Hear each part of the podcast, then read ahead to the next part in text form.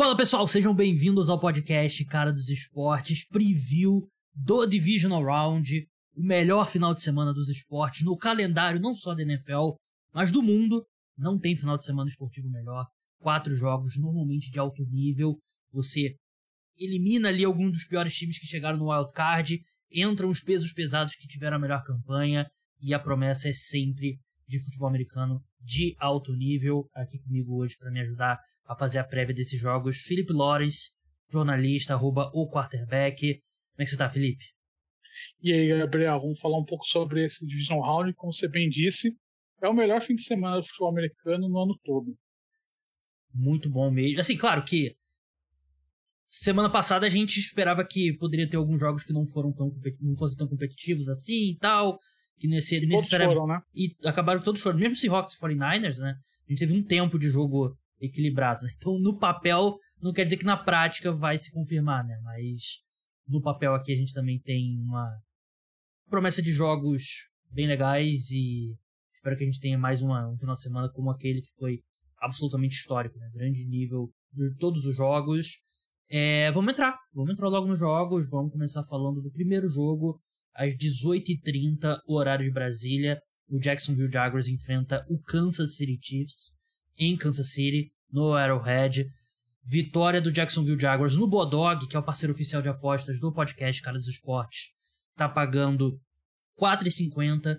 Do Kansas City Chiefs tá pagando 1,20. Total 53 pontos marcados entre os dois times, claro. O handicap aqui é Chiefs menos 8,5. Nesse primeiro jogo, é um tópico que vale também para o jogo do, do Philadelphia Eagles contra os Giants, que a gente vai falar daqui para o próximo jogo, né? Porque é o segundo jogo do sábado. Mas já vamos tirar isso do caminho. É, tem muita discussão de descanso versus ferrugem, né? Até quando vale, sim, de repente esse bye ele te ajuda que te coloca na segunda rodada, mas quebra um pouco o ritmo do teu time. Muitas vezes tem time, não foi o caso dos Chiefs, mas tem time que já tá classificado, já tá com bye e não joga os titulares na semana, agora é semana 18, na última semana da temporada regular. E aí o pessoal tem quem defenda que isso quebra o ritmo mais do que ajuda. Em que lado que você tá nesse debate de vai direto, entra no Divisional Round versus quem acha que tudo bem, você tem um jogo extra, dificuldade extra, mas também seu time chega no, em mais ritmo no Divisional Round. Qual o lado que você tá dessa, desse debate? Vai parecer que eu vou ficar em cima do muro, mas eu acho que é um pouco dos dois, na realidade, porque você sim tem o efeito do, do time que joga na primeira rodada e ganha. Ele chega embalado né, para a segunda rodada, para o Divisional Round, porque tem aquela euforia da vitória, tem a confiança de que pode ganhar título. E do outro lado você tem o time que está descansado, que perde um pouco de ritmo, mas eu não sei até que ponto realmente uma semana sem jogar tem efeito realmente prático né, no, no, desempenho da equipe. Acho que tem muito exagero quando se fala disso, porque você pega casos anedóticos times de CD1 que perdem né, logo no seu primeiro jogo. Então acho que isso pega um pouco. Acho que tem muito dessa, desse, desse viés um pouco de pegar casos anedóticos para evidenciar que você o time tem descanso na primeira rodada, chega chega meio frio na segunda rodada. Acho que não é o caso não. Acho que, acho que tem muito tem muito tem um pouco dos dois na realidade. É, eu vou totalmente pro lado do descanso é melhor. Eu acho que tem um benefício bem grande, não só do descanso. Claro que você tem que jogar um jogo de playoff a menos, né? Cada jogo de playoff é, você tem muita sorte envolvida e tal. Então você tem que passar por um jogo a menos para chegar no Super Bowl. Claro que vai ser melhor. Exato. E o descanso, para mim, é uma tendência. Nessa altura que tá todo mundo baleado, para mim o descanso vale muito mais do que o, algum prejuízo dessa semana sem jogar, para mim, acho que. Principalmente pro, pro Philadelphia Eagles, que a gente vai falar mais pra frente. Nesse caso do Kansas City Chiefs, o time chega bem. É, bem inteiro. Bem inteiro fisicamente, melhor do que em alguns momentos ali da, da temporada. E o Jacksonville Jaguars vem daquele jogo contra o Los Angeles Chargers, jogo épico para quem assistiu, para quem não foi dormir no intervalo, que nem esse que vos fala, assistindo a íntegra, assistindo a íntegra do dia seguinte. Tu ficou sem luz, nem viu o jogo do Cowboys e Bucks aí. Tá, não, tá não vi, não vi. Tá falando não aí. Vi. É, eu, eu normalmente eu faço isso, o jogo de prime time que não for o Sunday Night Football, eu durmo no intervalo e vejo o segundo tempo na íntegra sem ver o resultado quando eu acordo. Só que como eu achei que o jogo estava definido, eu quis ver se os Chargers tinham. É, eles tinham. É, pego os 5,5 pontos, né? Tivessem batido ali os 5,5 pontos. Só que aí eu perdi a aposta. Um susto. É, você aí eu não, um susto. eu não acreditei quando vi. Eu fiquei sentado na minha cama, no meio da madrugada, assim, pensando, caraca, eu perdi esse segundo tempo. Mas enfim, revi o jogo. A gente não vai falar sobre Chargers, né? Os Chargers têm muito a responder, mas o Jacksonville Jaguars mostraram uma. Eu detesto essa palavra, mas eles mostraram uma resiliência muito grande. Porque eu acho assim, claro, você prefere que seu quarterback não te coloque nesse, nesse buraco. Mas você conseguir, você lançar quatro interceptações e conseguir voltar é coisa de grande quarterback. Porque todo quarterback em algum momento vai ter um jogo horrível. E os caras que conseguem é, superar esses jogos horríveis e é, voltar mesmo na mesma partida, eu acho que é um sinal muito positivo na evolução do Trevor Lawrence. Uma temporada que já teve muitos sinais positivos e acho que cria uma casca e com certeza é um time que chega, por mais que seja um adversário mais qualificado, o Jaguars é um time mais confiante hoje do que era antes do início do jogo contra os Chargers. Eu até escrevi no Twitter depois do jogo que o Trevor Lawrence é um jogador que está sobre o holofote desde, desde a adolescência, desde o, desde o colegial. Era um, um recruit no, no colegial muito disputado. Então ele foi, ele está sempre sob o holofote desde os 15, 16 anos, depois foi para Clemson, jogou playoffs todos os anos que estava na universidade. Então é um cara que ele está acostumado com essa pressão. E o que aconteceu naquele jogo contra o Chargers, o primeiro tempo foi atípico, né? O segundo tempo foi mais dentro do que o Jacksonville Jaguars vinha fazendo na temporada.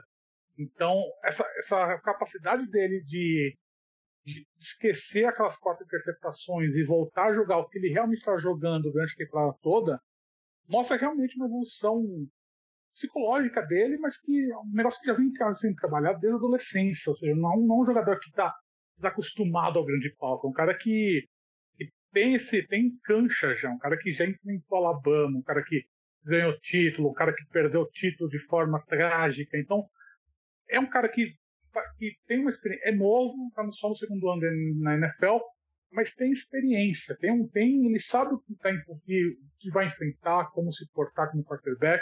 Por isso que foi escolha de primeiro round, por isso que foi um dos melhores prospects dos últimos anos. E eu acho que nesse jogo contra o Chiefs, ele não sei se ele vai. Não acho que ele vai sentir muito, até porque gente enfrentou o Chiefs durante a temporada. Então acho que chega mais calmo, chega, acho que chega um pouco mais calmo para esse jogo, confiante por conta do que do que aconteceu contra os Chargers. Sobre a defesa do, do Jacksonville Jaguars, né, não é das melhores da NFL, né, é uma defesa é, mediana contra o jogo terrestre, fraca contra o passe. É a defesa que cedeu mais DVOA, né, que é aquela estatística da, da ESPN, né, do 538, né, estatística avançada, é a defesa que se deu mais aí para Tyrants. Não sei se vocês já ouviram falar de Travis Kelce, Tyrande do, do Kansas City Chiefs, mas a questão aqui também é que a secundária dos Jaguars é, é fraca e mesmo que eles tragam atenção ali extra pro Travis Kelce, eles vão deixar espaço ali para todo mundo que sobra, né, nesse ataque aéreo dos Chiefs, né? O Juju Smith-Schuster, o Adder Stone, Marque, Marquez Valdez-Scantling, Jeremy McKinnon que tem recebido bem passes, Justin Watson. Então, é, não tem muita resposta para essa uhum. defesa do, do Jacksonville Jaguars pro ataque do Kansas City Chiefs. A questão aqui é você vai ter que vai ter que ser, você vai ter que entrar num shootout contra o contra os Chiefs, né? E aí você vai ter é difícil você ter poder de fogo para vencer os Chiefs no shootout. Eu acredito que a gente vai ver a defesa do Jacksonville Jaguars, é, colocando tudo na frente dela, né? Deixa o Patrick Mahomes ir avançando no campo, porque a gente sabe que o Patrick Mahomes tem uma tendência a perder um pouco a disciplina ali de aceitando avanços curtos e começa a forçar algumas bolas em na cobertura e tal. E então é nesse jogo que os Chiefs têm que tomar cuidado, que é o que a defesa do Jacksonville Jaguars deve fazer, na minha opinião. Virando o campo, a gente tem uma secundária dos Chiefs também que é fraca. É uma defesa, uma defesa mediana. Defesa mediana é, dos dois lados, dos dois aspectos, né? Do que, é, defendendo o jogo terrestre, defendendo o passe. Eles têm uma secundária com muitos cornerbacks jovens e só que a questão do, dos Jaguars é que eles não têm um grande wide receiver 1, né? Tem o, o Christian Kirk, o, o Zay Jones, o Marvin Jones, o Evan Ingram, não tem um cara destacadamente como o cara que você pode, ah, vamos tirar o Christian Kirk do jogo, Trevor Lawrence não consegue fazer mais nada. Não, eles dividem bem a bola. Quem pode fazer realmente a diferença é o é o Chris Jones, né? Chris Jones que fez uma grande temporada e a linha ofensiva dos Jaguars é boa, mas também consegue gerar alguma pressão no Trevor Lawrence, então a gente sabe que vai ter muito RPO, vai ter muito passe rápido, né? Mas quando eles precisarem ir para um drop back mais tradicional, mais longo, eu acho que o Chris Jones e a linha defensiva dos Chiefs podem causar problemas ao Trevor Lawrence, que já tem uma tendência bem grande a sofrer fumble. Eu concordo, acho que vai ser um ataque que vai, vai tentar partir muito realmente para esses passos curtos. Acho que o Ivan Ingram, que vem se destacando nesse ataque do. Inacreditável. Do, inacreditável, um negócio completamente inacreditável. Mas, assim, um pouco de minha culpa, o Giants nunca usou ele direito. Sim, ele está sendo usado de wide receiver, né? Exato, ele está sendo usado de wide receiver de, mais, de slot, basicamente. Né? É. Né? Então, assim, no Giants ele era usado de end, ele não era end, desde, desde o universidade, desde o Miss ele não era end, ele sempre foi usado erroneamente pelo Giants. Então, Doug Peterson está conseguindo usar os atributos físicos do Evan Ingram de forma correta e está tendo esse desempenho bem decente na temporada. Acho que vai ser um ataque que vai depender muito desse, desse RPO, vai depender muito de corrida com, com o Trevor Lawrence, vai, acho que vai usar bastante o Travis Etienne para tentar diminuir um pouco essa pressão que essa linha defensiva do Chiefs vai conseguir fazer. É inevitável, porque como você bem disse, a linha ofensiva do Jaguars está sendo relativamente decente, mas não, não, não consegue parar esse front seven do Chiefs que está sendo grande destaque. E acho que favorece um pouco a defesa do Chiefs, porque tira um pouco da pressão da secundária, que é uma secundária fraca, né? uma secundária que não está se destacando, mas como você disse, o Jaguars não tem nenhum grande arma de, de, de linha de fundo, né? Você não tem. Christian Kirk não é um cara que não é um wide de referência, o Jay Jones não é um wide receiver de referência. Então, é um time que atua muito pelo meio de campo. Então, acho que você favorece um pouco a atuação da defesa do, do Chiefs ao limitar esse espaço de campo que o, que o Jaguars vai usar. Então, acho que isso o matchup me parece que favorece mais a defesa do Chiefs do que o ataque do Jaguars. Mas assim, vamos ver como que o, o ataque do Jaguars vai conseguir evoluir no jogo. Acho que as primeiras duas campanhas são muito importantes para saber o que, o que o time está armando para esse jogo. É, a boa notícia é que eles não vão começar pior do que lançando quatro interceptações não. consecutivas, né? Isso é o, copo meio cheio pro Kansas City, pro Jacksonville Jaguars, né? A questão aqui é que eu acredito que vai ser um shootout, eu acho que vai ser um jogo de muitos pontos, e eu não consigo ver esse ataque do Jacksonville Jaguars mantendo o ritmo com o do Kansas City Chiefs, por isso eu acho que os Chiefs vencem, eu acho que vencem até com alguma tranquilidade. Eu acho que vence também, acho que não vai ser um shootout, acho que você...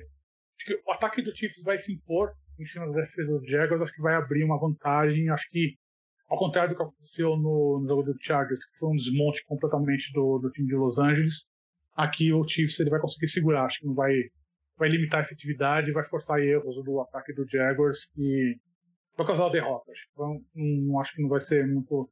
Não vejo esse jogo sendo muito disputado, não. Vamos passar para o segundo jogo do sábado, às 10h15, horário de Brasília. New York Giants enfrenta o Philadelphia Eagles na Filadélfia. Vitória dos Giants tá pagando 3,85 lá no Bodog. Vitória dos Eagles pagando 1,27. Total desse jogo 48,5. Handicap Eagles menos 7,5 se você quiser apostar nesse ou qualquer um dos outros jogos. Crie sua conta utilizando o meu link que está na descrição. Mais uma forma de você apoiar o podcast. É, vamos começar pelo lado do Philadelphia Eagles, né? Que é a seed número 1. Teve a folga, vai abrir aí sua participação nos playoffs nesse sábado. A grande questão que eu acho que passa muito pela possibilidade dos Giants tornarem esse jogo uma partida disputada ou não é a saúde do, do Jalen Hurts, né? E no jogo da semana 18 ele não parecia o mesmo. Ele já treinou normalmente na última semana, ele não apareceu no injury report, né? Então ele não tá com nenhuma designação de lesão no, na lista de lesionados dos Eagles. E por mais que a gente possa levantar que ah, ele é muito beneficiado pelo, pelo time ao redor dele, e é mesmo. ele tem um pouco mesmo daquela coisa do, do esquema e tal, maximizando ele, ele é parte, ele é mais parte do, do time do Philadelphia Eagles do que, por exemplo, o cara que vai vencer o MVP, que provavelmente vai vencer o Jalen Hurts, o MVP, que é o Patrick Mahomes, né? Mas se o Jalen Hurts não estiver com esse ombro 100% recuperado, primeiro que atrapalha ele como passador, claro, obviamente, né, o ombro, mas também atrapalha ele muito como corredor, né? Porque é uma coisa que a gente vê muito com, o running back. Quando eles sofrem lesão no ombro, muitas vezes é uma questão de manejar a dor, só que tira um pouco a sua. Dá aquela hesitação na hora de você baixar o ombro para tentar conseguir aquela jarda após contato. E o Jalen Hurts, ele não é aquele quarterback que sai pela sideline, né? Ele é mais o Cam Newton, né? Ele é mais o, o Josh Allen, aquele cara que vai pro contato mesmo. O quão 100% você acha que a gente vai ver o Jalen Hurts nesse sábado? Com certeza não vai ser 100%. Isso eu tenho certeza. Na semana 18 isso ficou claro, que ele. Acho que tem um pouco do que ele estava sem ritmo de jogo, mas aquele jogo contra o Giants, não, acho que não, não deu para ele ganhar ritmo de jogo. Aí você teve essa semana de folga, acho que ele vai chegar um pouco frio nesse jogo contra o Giants. Não sei quanto frio, não sei se vai demorar para ele, ele esquentar no jogo, né, para ele ganhar confiança no que ele está fazendo, mas acho que uma, foi uma lesão séria, né, deixou ele um mês fora, acho que não é, uma, não é algo simples. E acho que é um, com certeza não chega a 100%, vai chegar no sacrifício, mas nessa altura da temporada não tem nenhum jogador 100%, né? Acho que a questão é, o Nick Sirianni ele vai ter que armar esse ataque de forma para limitar esse impacto que o Jalen Hurts toma, né? Será que isso vai limitar o ataque do, do, do, Eagles? Será que você vai limitar como, limitando como o Jalen Hurts joga, limitando esse, esse contato que ele toma? É, vai limitar o que o, que o ataque do Eagles vinha fazendo durante até novembro? Não sei. Durante a coletiva né, dessa semana, o Jalen Hurts falou que não tem medo de tomar porrada, não. Então, mas acho, acho que acho, acho quase impossível do, do Eagles ir para um ataque como ele vinha fazendo até novembro, antes da lesão, porque seria arriscar demais. Acho que o Gardner Mitchell não jogou bem durante, durante esse mês de dezembro, né, quando ele teve a oportunidade de ser titular. Acho que se jogar contra o Giants, o Giants titular, e está crescendo, né, veio crescendo agora nesse último mês da temporada, acho que seria problemático para o Eagles, mas não sei, realmente não sei. Acho que o. Acho que o. Com certeza o John Hurts não vai, não vai estar 100%, mas e também acho que o Eagles vai modificar um pouco o ataque para limitar esse impacto que o Jalen Hurts toma durante, durante as partidas. É, esse era o ponto que eu ia levantar mesmo. Eu não acho que a gente vai ver o Jalen Hurts correndo 10, 12 vezes com a bola, né? E às vezes que ele correr, a minha tendência é acreditar que vão ser muito mais improvisação, né, scramble, do que corrida desenhada. E claro que até eu brinquei sobre isso no, no jogo do Buffalo Bills contra os Dolphins, né, naquele momento no último quarto, teve um drive importante pro Buffalo Bills que eles começaram a chamar jogada, corrida desenhada do Josh Allen, né? Aí eu até brinquei que era tem um playbook do Buffalo Bills que tá dentro de um vidro no vestiário que é quebrar, uso em caso de emergência. E acho que essas corridas desenhadas do Jalen Hurts vão ser guardadas ali para para caso de emergência, caso o jogo comece a ficar complicado para a equipe, né? Acho que a gente vai ver um ataque mais tradicional, um ataque mais de drop back e tal, usando as armas que os Eagles têm, são muitas armas, né? Um ataque mais profundo e por isso que eu acho que esse matchup é muito ruim para a defesa do New York Giants, porque é até engraçado, né? Porque você olha para a formação da defesa dos Giants. Né? Você tem o Dexter Lawrence e o Leonard Williams, dois excelentes jogadores de interior da linha defensiva. O Dexter Lawrence, um dos melhores da, da temporada. Nossa defesa dos Giants é muito ruim contra o jogo terrestre. Né? É uma defesa que é muito melhor pressionando o quarterback do que defendendo o jogo terrestre. E o que os Giants fizeram contra o Justin Jefferson basicamente foi dobrar ele o tempo todo, né? E não só aquela coisa homem a homem, né? Com muita marcação em zona, e o ponto era: a bola pode até chegar no Justin Jefferson, mas vai parar por ali e ele não vai receber passe longo. E ele de fato não, não teve. Foram 7 recepções para 47 jardas, se eu não me engano. Só que o, o Philadelphia Eagles não tem um foco que você pode, não, vamos tirar aqui o A.J. Brown. Aí o Devonta Smith tem 130 jardas. Você não tem um foco nesse ataque aéreo que é destacado como o Justin Jefferson. E a secundária dos Giants é, é um problema, né? Ela, é, ela é fraca, ela não tem profundidade. E acho que é um matchup bem ruim aí para essa defesa dos Giants. Virando o campo agora, Felipe, é... a gente tem uma tem muita gente falando sobre aquele time do destino, né? O New York Giants, vibe de 2007 e tal. Você compra esse hype? Ainda não. Acho que é um time que está crescendo, está crescendo na hora certa. Isso importa bastante nos playoffs, né? Você ganha confiança. Um time que veio crescendo, né, no, nesse mês final da temporada, fez aquele muito ruim que perdeu vários jogos, parecia que o time que tinha começado 6-1 ia desandar, mas ele conseguiu se reencontrar e começou a ganhar corpo, e começou a ficar saudável, né? Algo que não acontecia com o Giants há muito, muito tempo. Uh, mas acho que é um, um, um time que tem. que, que enfrentou um, um Vikings que, tem, que tinha uma defesa muito fraca. Isso favoreceu o ataque do Giants, favoreceu as corridas do Daniel Jones, favoreceu o Saquon Barkley, favoreceu o corpo de wide receivers, que é um corpo de wide receivers bem limitado, apesar de estar sendo deficiente.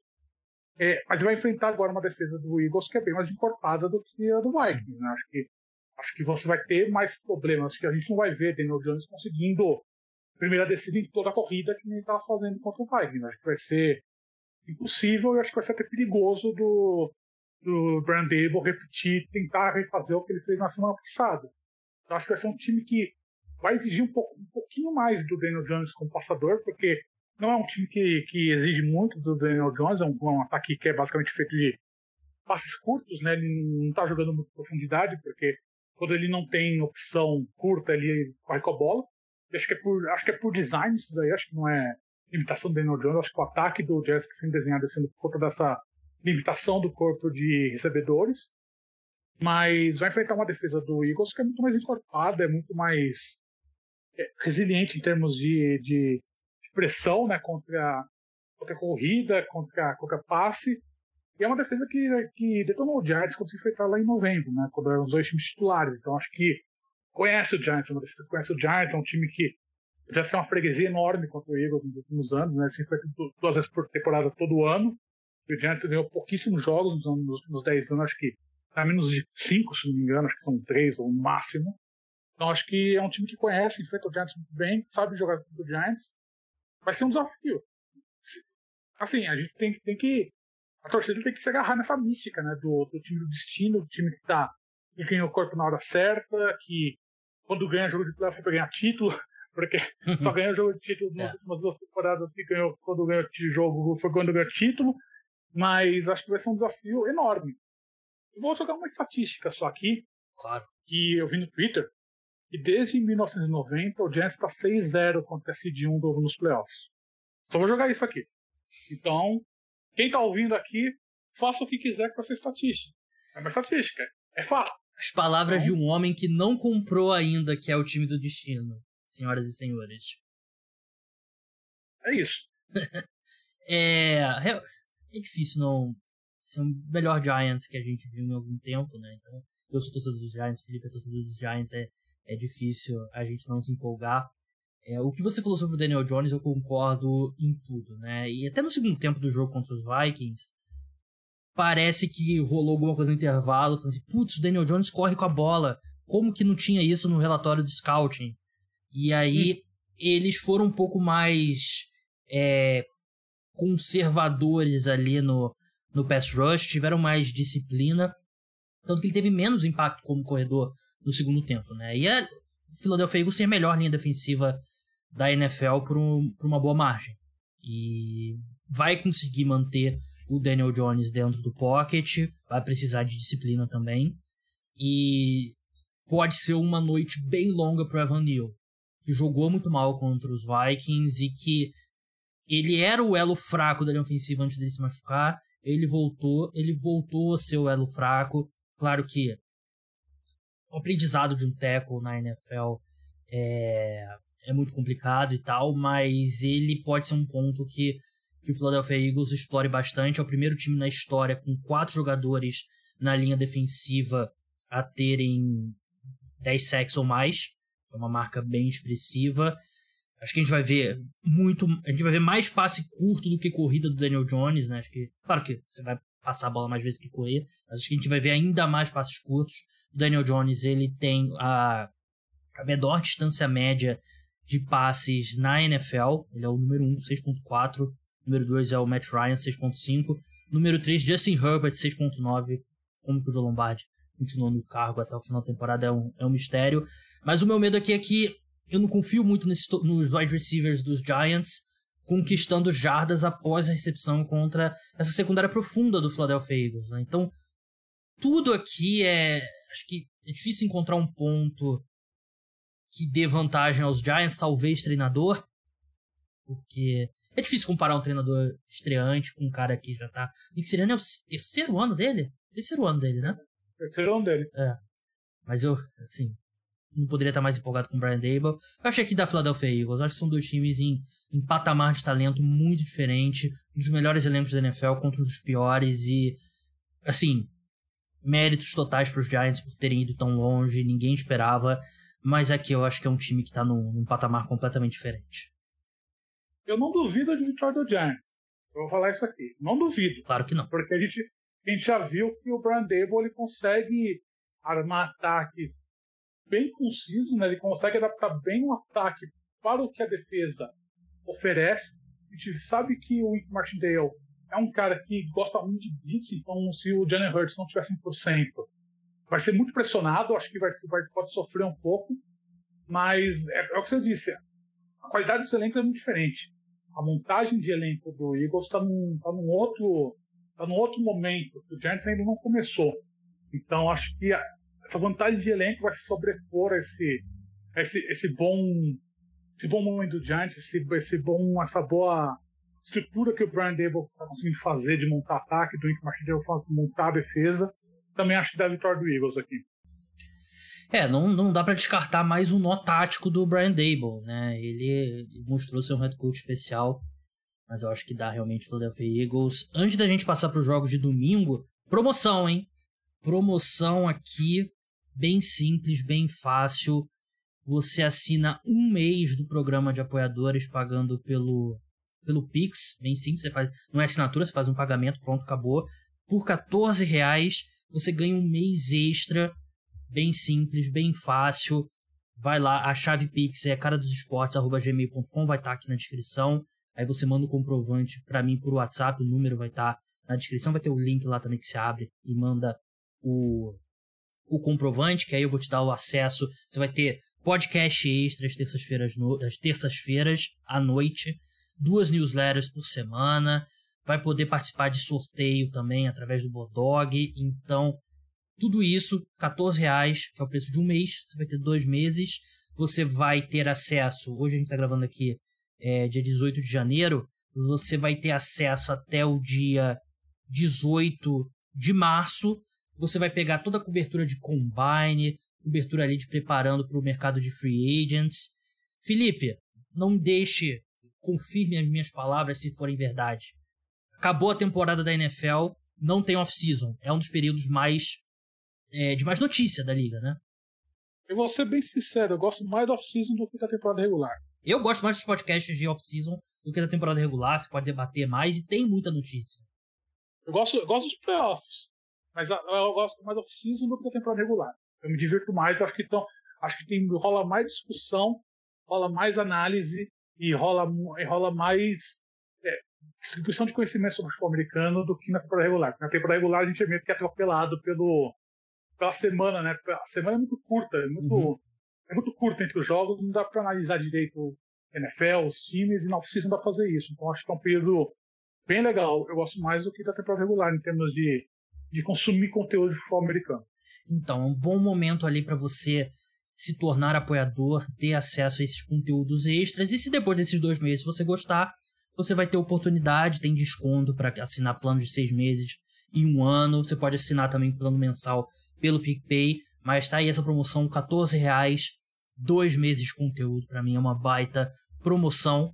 Vamos seguir agora para os jogos do domingo, começando às 17 horas.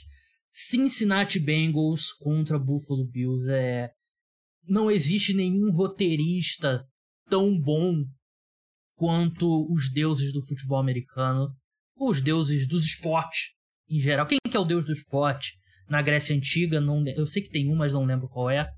É...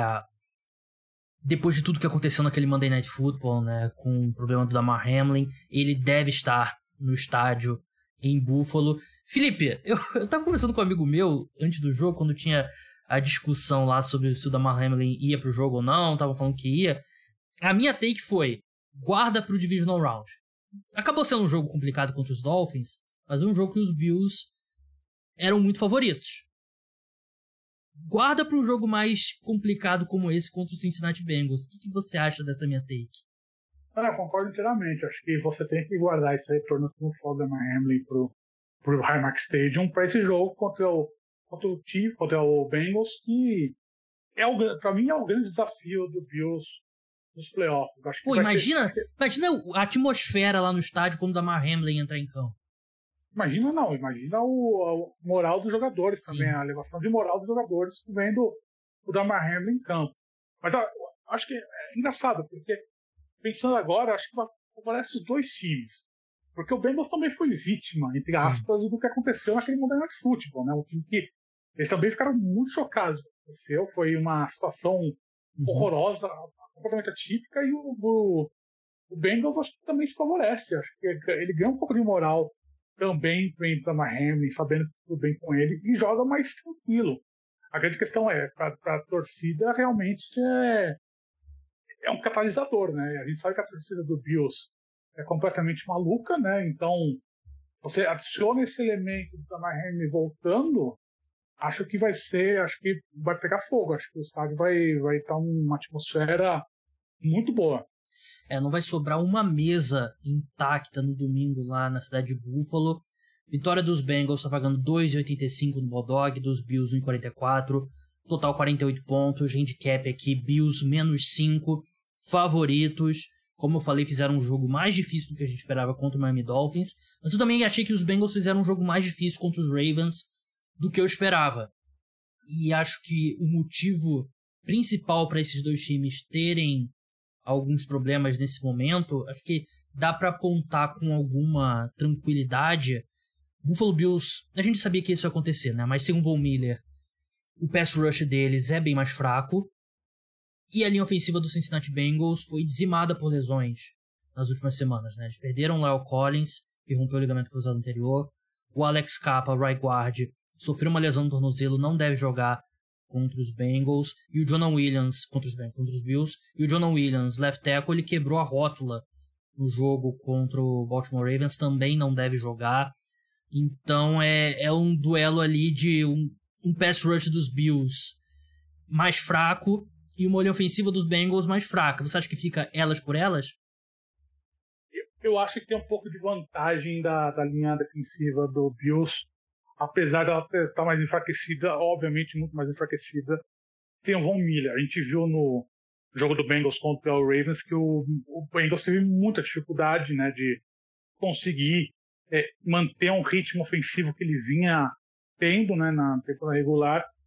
Muitas mudanças, né, muitas mudanças na linha ofensiva em pouco tempo. Acho que a semana de treinos é, tem sido importante você tentar ganhar um pouco de ritmo da, dessa nova unidade, né, desses novos jogadores, desse, desse, desse grupo. Mas acho que é difícil você ganhar esse ganhar corpo em uma semana. E isso favorece muito o jogo do, do Bengals. Volta, volta um pouco a ser o Bengals do ano passado, né? Que a gente tinha ano passado um Jamar Chase que estava sendo mais dominante do que esse ano.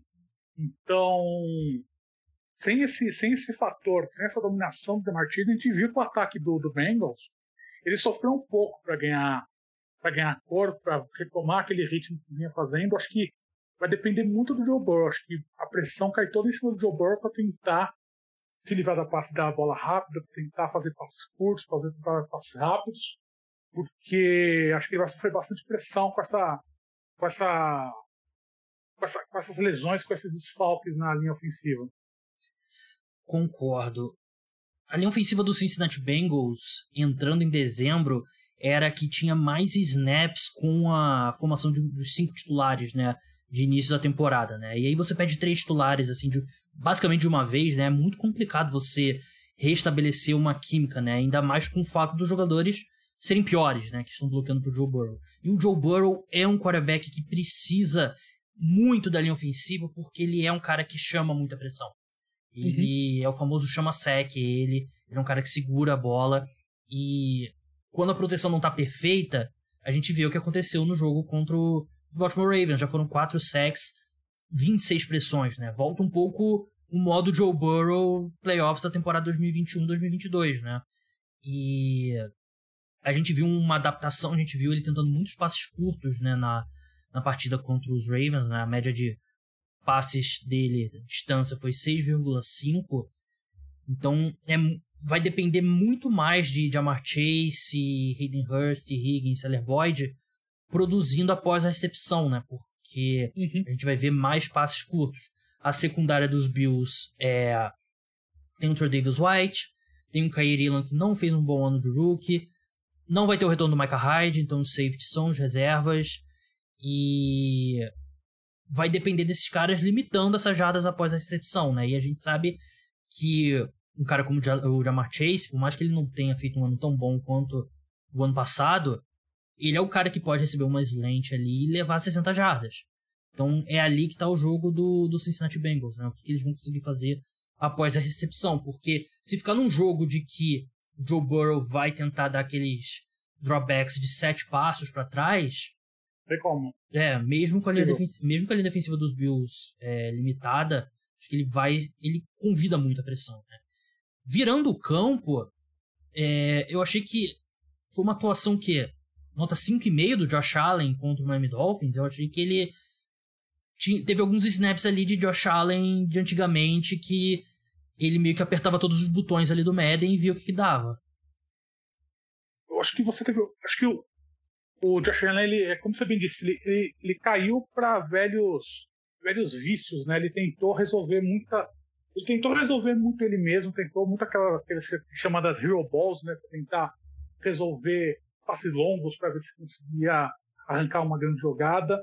Acho que a eficiência de passe dele foi muito ruim contra o Dolphins. Acho que muito do, do problema do, do, muito do Dolphins ter ficado perto, ter, ter, ter ameaçado o Bills foi por conta dessa eficiência baixa de passe que o Josh Allen teve.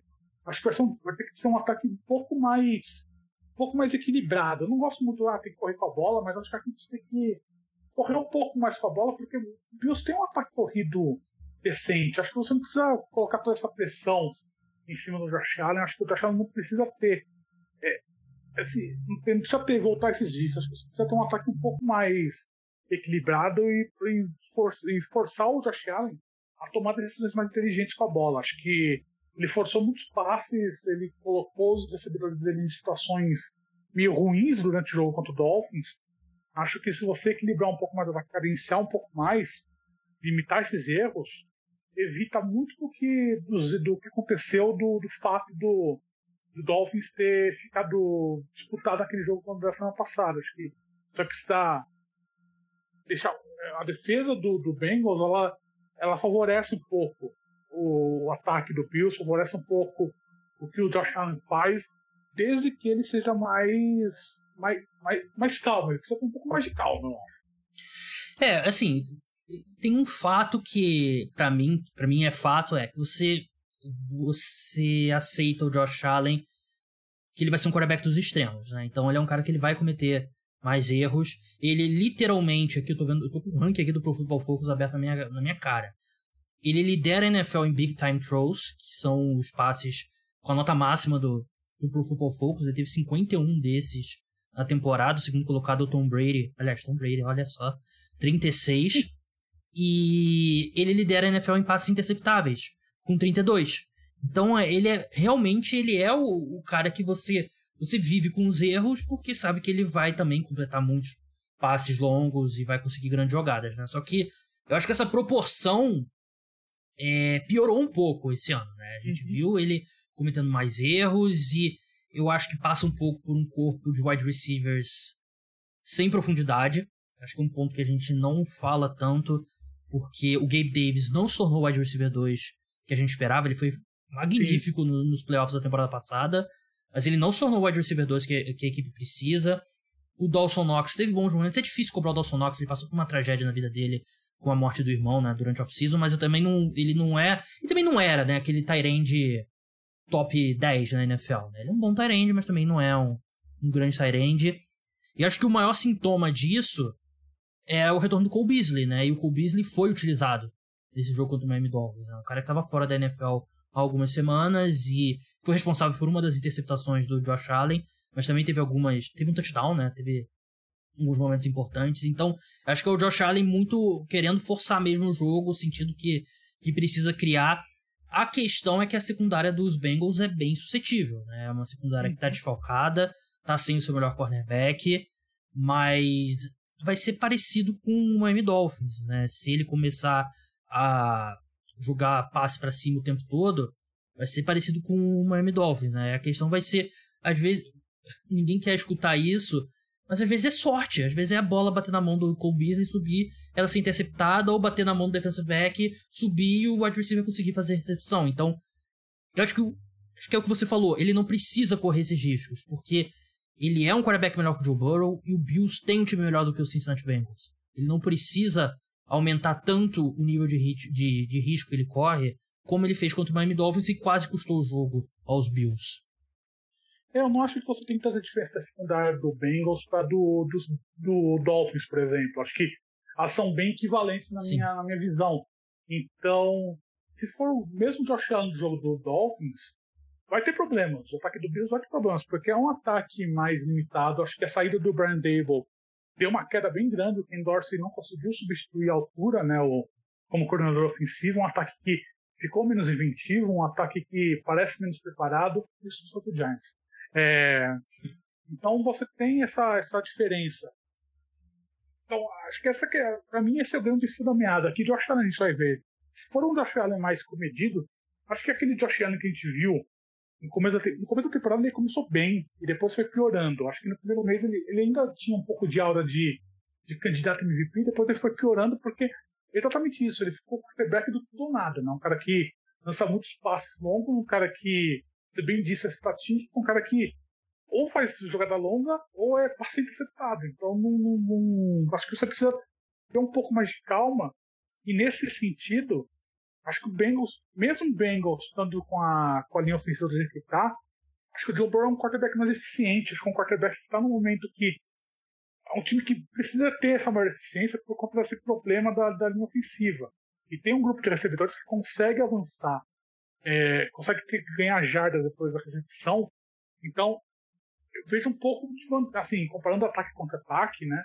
É meio errado porque os ataques não se enfrentam, mas comparando o ataque contra ataque, eu vejo um pouco o ataque do Bengals nesse momento um pouco mais eficiente do que o do, que o do Bills. É, tem alguns pontos aqui, né? Por exemplo, é, acho que o Buffalo Bills tem um, uma excelente dupla de linebackers contra o passe, que eu acho que vai ajudar bastante eles a conterem o, as tentativas de jardas após a recepção do Cincinnati Bengals. É um jogo equilibrado. É... Não ficaria surpreso se o Cincinnati Bengals vencerem, mas eu acho que o Buffalo Bills vencem, jogando em casa. Acho que é um, é um fator importante você ter um mando de campo.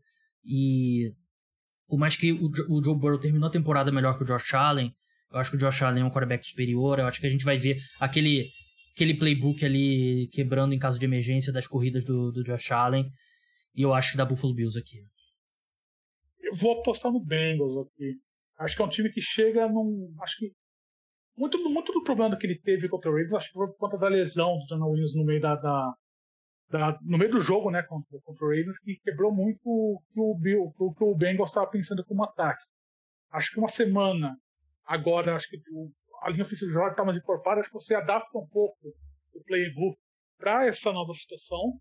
E é uma situação que o, o Bengals está acostumado, porque jogou, chegou ao Super Bowl ano passado nessa situação, tudo quebrada, então, eu acho que você tem uma eficiência de ataque melhor do do Bills, e o Bills me deixou com um gosto muito ruim contra no jogo contra o Dolphins, me, me mostrou um monte de um, algumas falhas que eu acho que não, não vão ser corrigidas agora de uma semana para outra. Então eu, dou, eu vou dar um pouco de vou dar um pouco da benefício da dúvida nos aqui e apostar em, na vitória de Cincinnati. Contraponto, se o Tyler Handley tem braços 5 centímetros mais compridos, os Bengals poderiam não estar aqui. Exatamente. É. é, isso, isso é verdade. É, mas é, é foda, né? Porque playoffs tem que vencer o jogo, né? E cobrir ou não a linha de aposta, ou vencer bem, né? Não importa. Importa você ir para a próxima, próxima rodada mesmo. Acho que isso vale para esses dois times. Vamos encerrar é, com o último jogo do Divisional Round, 8h30, horário de Brasília. Jogos no domingo mais cedo, graças a Deus. É, Dallas Cowboys contra São Francisco 49ers. Vitória dos Cowboys pagando 2,60, do 49ers 1,54. Total 46, handicap 49ers menos 3,5 é um jogo que o pessoal mais velho, né, vai vai se sentir meio confortável, né, porque era o clássico do, dos anos 90, né, o maior jogo. Acho que não sei se você pode falar dos anos 2000, o grande jogo era Patriots e Colts. Nos anos 2010, talvez Seahawks e 49ers, acho que dá para dizer. E 2020 a definir, o duelo icônico dos anos 90 era Dallas Cowboys contra o 49ers, né? Steve Young, Troy Aikman e todos os outros grandes jogadores, né? Não, exatamente. É algo... Naquele começo dos anos 90, você tinha a continuidade da dinastia né, do 49ers e o renascimento do, do Dallas Cowboys depois que o Jerry Jones comprou a equipe. Né? Então, montou aquela grande equipe com o Jimmy Johnson como técnico, com, com os triplets, né, o Troy Aikman, o Emmett Smith e o Michael Irving. Então, você tem é, teve grandes disputas, teve grandes finais de conferência entre os dois times. Quase todo ano, pelo menos na primeira metade da década de 90, eles se enfrentavam, se revezavam no Super Bowl. E essa é uma reedição dessa, dessa, grande, dessa grande rivalidade, né? Dois times que não ganham título desde a década de 90, né? É. é. dois times com muita torcida nos Estados Unidos e no Brasil também, né? Tem muito torcedor do 49ers. Acho que mais até do 49ers do que dos Cowboys, mas também tem muito torcedor dos Cowboys. E esses times se enfrentaram no. Eu não lembro se foi no Divisional Round ou Wild Card na temporada passada. Não sei se você se lembra de cabeça. Ai, não lembro. Um dos dois, que foi aquele jogo do QB Draw do Dak Prescott, que ele ajoelha e os Cowboys não têm tempo suficiente para parar o relógio, né? Que o, o juiz deixa a bola cair, ele esbarra ali com o deck e tal, mas claramente foi uma chamada ruim né, do, do, da equipe, né, do Dallas Cowboys, né, porque não tinha tempo ali, não tinha tempo para pedir e eles precisavam de um touchdown para virar o jogo e estavam perdendo por seis pontos, então tem esse gosto amargo. Vamos começar falando do Dallas Cowboys, porque eu acho que é um caso bem interessante, porque eles semana 18 jogaram muito mal contra o Commanders, mas na prática era um jogo que não valia nada.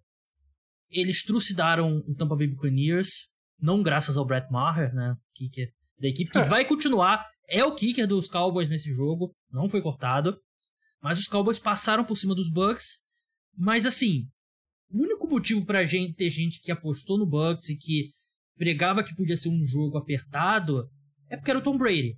Mas o Buccaneers não foi diferente do resto da temporada, né? É um time muito ruim. O quanto que dá pra. Assim, Cowboys foi. Pegou um time ruim e destruiu. É o que você deve fazer. Mas quão grande tem que ser a ressalva da falta de qualidade desse time do Tampa Bay Buccaneers? Eu acho que tem que ter uma ressalva, você tem que apontar esse erro, mas, mas não sei se muito grande, porque o Dallas Cowboys acho que foi o melhor jogo da temporada deles contra o essa semana passada. Pelo menos assim, ofensivamente, Dak Prescott fez o seu melhor jogo desde que ele voltou de lesão. Na semana passada. Da carreira, talvez, né? Da carreira, talvez. E acho que assim, a defesa do, do Tom Buccaneers, não, não sei assim, acho o grande problema para mim do Tom Buccaneers foi o ataque, não foi a defesa. Acho que a defesa era assim, relativamente decente. E o Dak Prescott conseguiu trucidar a defesa do Tom Buccaneers, e muito porque limitou erros. Né? A gente viu o Dak Prescott, assim, ele, ele lidera a NFL, liderava a NFL em interceptações na, na temporada regular. Assim, muitas das interceptações dele foi por conta de erro não forçada. O recebedor não conseguia fazer recepção, era de jogada bizarra e a bola interceptada. Então, no jogo contra o Buccaneers, ele conseguiu limitar esses erros, ele conseguiu jogar realmente na plenitude do que ele consegue. E a, isso ficou bem evidente. Ele conseguiu fazer esse melhor jogo dele no, no na, na, temporada, talvez na carreira. Então acho que ele ganha um pouco de moral para chegar agora contra os, os 49ers. E, assim, ele ganha, ele ganha confiança, mas vai enfrentar uma defesa do 49ers que é uma defesa que é realmente muito parruda, talvez a defesa mais parruda desse, dos playoffs inteiros na NFL, contando a UFC e a NFC. Então, é um desafio a mais. Acho que você vai, vai ter que exigir mais do Dak Prescott, né? mais ainda do que foi contra o Tampa Buccaneers. Mas é um time que assim vai viver ou morrer por conta dele, porque esquece Ezekiel Elliott, esquece Tony Pollard, é um ataque que vai depender do Dak Prescott e da, da habilidade dele de limitar erros. Se conseguir fazer um pouco, igual do que aconteceu contra o Buccaneers, acho que é um time que não, não sei se pode, pode dar calor para a defesa do 49ers. Acho que não é, um, não é uma. Não é fora de cogitação isso acontecer. É, o, o 49ers eles têm um front absurdamente forte, mas o que todo mundo fala, e fala porque é verdade, é que é uma defesa que você consegue avanços longos, né? E foi basicamente assim que o Seahawks conseguiu equilibrar aquele primeiro tempo. A questão é que o Dak Prescott, ele foi apenas o 25 em porcentagem de passes de 20 jardas ou mais viajando, né? Então ele é um dos quarterbacks com mais passes curtos na, na NFL, né? E o principal wide receiver deles, né, que é o Sid Lamb, é um cara que trabalha muito bem na, na região intermediária do campo, né? Passos curtos intermediários, ele primariamente ali do slot. Eles estão tentando encontrar alguma coisa ali com o T.Y. Hilton ali para ter um jogo maior de, de passes longos, né? Então, é, a gente vai ter que ver esse ataque arriscando mais passes longos, né? E isso te deixa mais suscetível ao Nick Bosa vindo atrás, né? Enfim, aquela linha defensiva do, do 49ers que é muito boa. Virando o campo, Brock Purdy, ele fez um primeiro tempo bem ruim. Eu achei que foi o primeiro tempo muito. No primeiro tempo ele parecia uma escolha de sétima rodada no primeiro ano dele na NFL. E no segundo ano eu achei que. Ele teve, teve um passe muito bonito ali que poderia ter sido touchdown, não lembro quem foi, acho que foi o Jennings, né, que não conseguiu a recepção. Teve um passe também que ele colocou no, na janela certa antes do safety do Seahawks chegar. Mas muitos avanços dele o esquema do Kyle Shanahan dá, né? É bem, bem simplificado mesmo. E agora ele vai ter pela frente uma defesa que é infinitamente melhor que a defesa que ele enfrentou contra o Seahawks, né? Uma defesa dos Cowboys que jogou muito bem contra, claro, fraco ataque do, do, do Tampa Bay Buccaneers, mas é uma defesa que tem uma, uma secundária boa, tem uma um pass rush muito bom, né? Tem o Michael Parsons e o DeMarcus Lawrence. Michael Parsons, que eu tava vendo aqui, ele joga 60% dos snaps dele no lado direito, ou seja, ele vai contra o left tackle do adversário e isso coloca ele cara a cara com o Trent Williams. Eu acho que a gente vai ver ele um pouco mais do outro lado, né, para tentar gerar um pouco mais de pressão. Hum. Mas é uma defesa dos Cowboys que eu acho que é uma defesa muito rápida e eu acho que ela tem velocidade para para correr com o Debo Samuel, com o Vernon Ayuk, com o Christian McCaffrey e com o George Kittle. Eu acho que, acho que a defesa do, do Cowboys é uma defesa dinâmica, é uma defesa realmente rápida, uma defesa que tem essa, essa característica física muito evidente no, no, nos jogos. Mas eu acho que assim, a diversidade de, de armas que os San Francisco 49ers tem na partida, acho que isso cria um desafio bem grande para a defesa do Cowboys, porque é aquela teoria do cobertor curto, né? Você não vai conseguir cobrir todo mundo e alguém, algum jogador de qualidade vai ficar é, livre. E o ataque do, do 49ers ele vem sendo muito dinâmico, é um ataque que vem utilizando bem todas as peças do Kyle Shanahan. Ele está conseguindo montar os ataques a ponto de você conseguir limitar os erros do, do Brock Purdy, né? limitar os erros de um quarterback novato. Então, é, é um desafio interessante para o Kyle Shanahan. Acho que você vai ter que armar um jeito de conseguir deixar as suas armas é, serem efetivas contra essa defesa que é bastante dinâmica do, do Cowboys. Mas acho que você a qualidade dos jogadores ofensivos do 49ers, pelo que eles vinham, do que eles vêm apresentando durante a regular, durante na semana passada, acho que você tem um pouco de vantagem. E acho que tem uma vantagem também que é um time que vai chegar, entre aspas, mais descansado do que o Cowboys, né? Teve dois dias a mais de descanso do que o Cowboys. Então acho que é um time que. Assim, a gente falou que descanso não tem muita vantagem a semana inteira, mas nesse caso acho que tem, porque nesse caso é um time que chega realmente mais descansado com mais de, de, de, de, preparação do que o Cowboys teve, que jogou na segunda-feira. É, esportivamente, o time que joga na segunda-feira se ferra, não tem jeito, né? Mas uhum. o, a minha justificativa para isso é: pergunta se os donos querem devolver o dinheiro extra que a ESPN pagou para ter esse Monday Night Football. Não vão querer dar o dinheiro extra, né? E os jogadores também não vão querer tirar uma porcentagem do cap para devolver para não ter jogo na segunda-feira, né? Então é, é isso, né? Tem que viver com Exato. tem que viver com esse esse fato, né? É, é entretenimento mesmo. E, eu não falei, não falei que é justo, eu falei Sim, só é. que você tem uma É um fator. Tem que secar do Sim. fator. É um fator, claro, sem dúvida. Mas ainda assim, meu palpite aqui é Dallas Cowboys. Eu vou dar um grande voto de confiança no deck. Eu achei que ele foi fantástico. Com a melhor atuação que eu vi do, do Dak Prescott. Eu sei que ele teve jogos de números melhores, né? né? Antes dele quebrar a perna, eu lembro que ele teve jogo de 500 jardas e tal. É... Mas dado a importância do jogo, eu, eu fiquei muito impressionado pelo deck e eu tenho meio que um relacionamento que oscila com o Dak Prescott. Muitas vezes, é, sei lá, ele, eu desconfio dele totalmente às vezes eu boto ele no meu ranking dos melhores quarterbacks em 12 segundo, coisa do tipo, né, 11 primeiro. Mas eu acho que a defesa do time é muito boa. Acho que, pra mim, é uma defesa tão boa quanto a do 49ers. É, acho que a do 49ers tem mais atenção. Mas acho que a defesa dos Cowboys tem capacidade de jogar pelo menos no mesmo nível. E eu, eu senti, eu fiquei muito. Perdi. Não que eu tivesse muita confiança, né? Mas eu ganhei muita desconfiança, vou botar dessa forma, pro, pro Brock Purdy, né? Depois do primeiro tempo dele contra o Seahawks, não confio. Se os Cowboys saírem na frente, eu tenho bastante desconfiança quanto à capacidade do 49ers voltar nessa partida. E acho que tá, a história tá boa demais para ser verdade. É, não, com comparação com o Tom Brady pelo fato dos dois serem escolhas de, de final do draft e tal. Não, troca o Trey Lance, não traz de volta o Jimmy Garoppolo, não precisa do Tom Brady na free agents. Acho que sai um pouco do controle o hype do Brock Purdy. Acho que o Cowboys tem uma grande vantagem na posição mais importante do esporte, que é quarterback. E eu acho que o Dallas Cowboys vence aqui. Você quer realmente uma final de conferência entre Eagles e Cowboys? Eu prefiro. Meu plano A seria Cowboys e Giants, né? Mas, mas é inevitável. Não- Quer dizer, não é inevitável, mas é o meu palpite. Eu acho, eu acho que assim, o Cowboys jogou muito bem contra o Tampa Buccaneers, mas ele vinha de uma sequência meio ruim. Então, assim, a minha dúvida ainda pelo Cowboys é a consistência.